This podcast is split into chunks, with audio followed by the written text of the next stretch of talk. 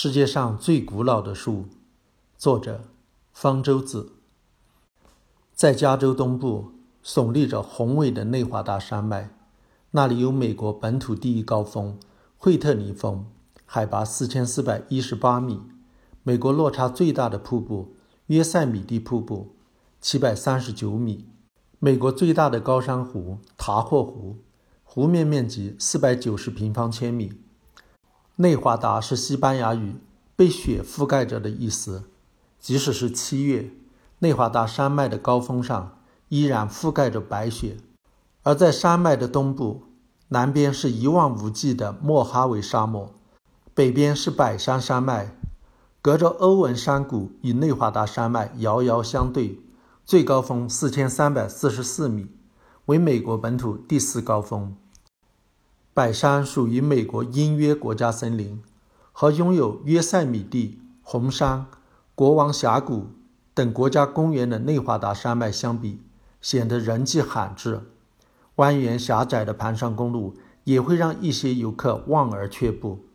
盘山公路有数公里路段，甚至连路肩都没有，车辆紧贴着悬崖缓慢行驶，开车必须全神贯注、小心翼翼。不能被壮丽的风景分心，如此冒险前行，是为了一睹山顶上一片古代刺果松森林。刺果松之所以叫这个名字，是因为它的雌性松果上有刺。它是生长在美国西部高山上的三种亲缘关系密切的松树的统称。生长于加州、内华达州和犹他州的大盆地刺果松，生长于科罗拉多州。亚利桑那州、新墨西哥州的落基山刺果松，只生长于加州的虎尾松。其中，虎尾松是最早被植物学家发现的。为纪念19世纪英国植物学家约翰·巴尔福，拉丁学名称之为巴尔福松。这三种松树在植物学上就统称巴尔福亚族，因此中国往往把它们统称为虎尾松。根据名从主人的原则，我认为。还是根据美国的叫法统称刺果松为好，不容易引起混淆。白山古代刺果松森林中的刺果松是大盆地刺果松，它生长在海拔三千米以上的，在几乎没有其他树种能够生存的干旱贫瘠的土壤中生长，树干被风雕塑的盘曲交结，犹如一个放大的盆景。它的木材质地非常密，又富含树脂。因此，可以抵御昆虫、真菌、细菌的入侵，即使完全裸露也不会腐烂，而是像石头那样遭受风霜的侵袭，变得奇形怪状，就像一个巨大的根雕。刺果松最吸引眼球的，就是那些只剩下光秃秃的球曲树干的老树。第一感觉是它们已经死了，这种感觉有时是对的。你面对的可能是一棵。已经死了很多年，但是屹立不倒的死树，有的已经死了几千年，但是更多的时候，再看仔细一点，会注意到有嫩绿的树叶从树枝上长出，表明它还活着。刺果松有一个奇特的属性：树干的一部分死了，不妨碍其他部分继续生存生长。古老的刺果松往往大部分树干都已死亡，只有窄窄的一小部分树干还活着。这是因为刺果松的根系很特别，每条根分别为一部分树干输送水分和养料。它死了只会让那部分树干死亡，不影响其他部分的树干。对别的树来说，如果大部分根都死了，剩下的根不足以为整棵树提供水分和养料，就会导致整棵树的死亡。而对刺果松来说，大部分根的死亡只是导致与其相通的那部分树干的死亡。不妨碍树干的其他部分继续靠剩下的根生存下去，因此刺果松的寿命极其长，可以长达五千年，是已知的最长寿的生物体。这是亚利桑那大学科学家埃德蒙·舒尔曼发现的。一九五七年，他到白山这片刺果松森林普查。众所周知，有一个相当准确的办法可以确定一棵树的年龄。那就是数一数它在生长过程中形成的年轮，简单的办法是把树砍了，去数树干横切面的年轮，但这样就把树彻底毁了。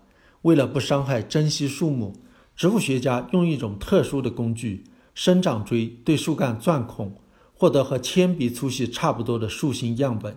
这样不砍伐树也能获得树的年轮。像刺果松这样树干形状很不规则的树，还需要多处钻孔取样才能获得完整的年轮数据。舒尔曼用这种方法发现很多刺果松的树龄长得令人惊人，其中最古老的一棵，他计算出在公元前两千八百三十三年发芽，当时已有四千七百八十九岁。这棵树后来被称为马土沙拉树，以希伯来圣经中最长寿的神话人物命名。其实此人不过活了区区九百六十九岁。舒尔曼在发现马土萨拉树的第二年就去世了。只活了四十九岁，而这棵树目前还活着，已有四千八百五十一岁，是世界上活着的最古老的树。为了避免被游客破坏，这棵树的确切地点保密，也不做标识。当然，刺果松那么多，并没有被全都取样数过年龄，完全可能还有比马土萨拉树更古老的树还活着，未被发现而已。二零一零年。亚利桑那大学的研究人员汤姆·哈兰声称，在白山还有一棵比马土萨拉树年纪还大的树，树龄高达五千零六十二岁。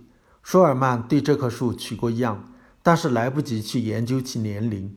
哈兰是在研究舒尔曼留下的树形样本时发现的。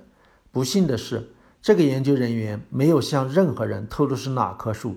他研究的那个树形样本，在他去世后，别人也没能找到。这棵树究竟在哪里？是不是年龄真的有那么大，也就没法确认。所以，马土萨拉树到现在仍然被公认是世界上年纪最大的还活着的树。马土萨拉树不仅还活着，而且还有繁殖能力。一九七二年，研究人员在研究马土萨拉树时，发现它长了一个松果，松果里有九十六颗种子。他们把种子种到土里，全部发芽，长成树苗。之所以强调马土萨拉树还活着，是因为历史上发现过一棵年纪比马土萨拉树还大的刺果松，但是已经死了。一九六四年，犹他大学地质系研究生唐纳德·科瑞正在研究气候变化对冰川的影响，他母亲寄给他一期《国家地理》，里面有舒尔曼介绍刺果松的文章。他读了以后，第一次知道有这么古老的树。科瑞当时在内华达州的大盆地国家公园做研究，那里也有刺果松。他想，也许通过研究其年轮，可以了解冰川在内华达州的变化。他随即看中了一棵被称为普罗米修斯树的古树。一开始，他尝试用生长锥取样，但是一直没能成功。于是，他向森林管理局申请砍倒这棵树，以便直接数它的年轮，获得了批准。在护林员的帮助下，这棵树被砍倒。科瑞割下树干圆盘，回宾馆数年轮，数了一遍又一遍。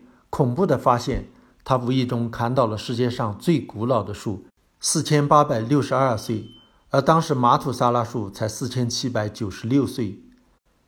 马土萨拉树能告诉我们四千八百多年的历史，但是还有一些死去的刺果松生活的年代比马土萨拉树还要古老。它们的年轮同样可以告诉我们它们生活的年代的状况。把活着的和死去的刺果松的年轮排列起来，就有了一份长达九千多年不间断的历史记录。这个历史记录非常准确，甚至被用于校对碳十四测定年代法。年轮不仅能告诉我们树木的年龄，而且还能告诉我们在树木生长过程中发生的环境变化。因为这些变化会影响到树木的生长速度，在年轮中就能表现出来。通过研究刺果松的年轮，有时会有出乎意料的发现。例如，在研究马土沙拉树的年轮时，科学家发现它在公元前一千六百二十七年生长特别缓慢。最可能的解释是，在那一年有过一次特别大的火山爆发，火山烟灰充满了大气层，长期遮蔽阳光。导致气温下降，让刺果松生长极其缓慢。人类文明史上最大的一次火山爆发是爱琴海的圣多里尼火山爆发，导致位于克里特岛米诺斯文明的毁灭。有人推测，亚特兰蒂斯大陆的传说就是因此而来。但是地质学和考古学研究没法确定圣多里尼火山爆发的确切年份，因为当时并没有历史记录。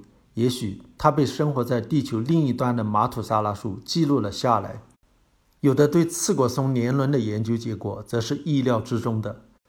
亚利桑那大学的研究人员在研究了六百七十八棵活的和死的刺果松的年轮后发现，从一九五一年到两千年这五十年间。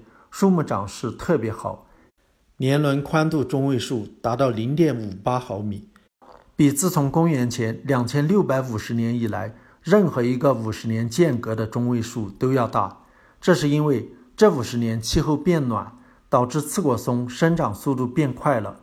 但是气候变暖并不利于刺果松的生存，它们更适合生长于较为阴凉的环境。在地质史上，加州还有一些地方。例如，莫哈维盆地的山路曾经有过刺果松森林，后来随着气候逐渐变暖消失了。和以前的气候变暖不同的是，现在的气候变暖是人为造成，变化迅速的。这个最古老的树木，难道要毁于人类之手？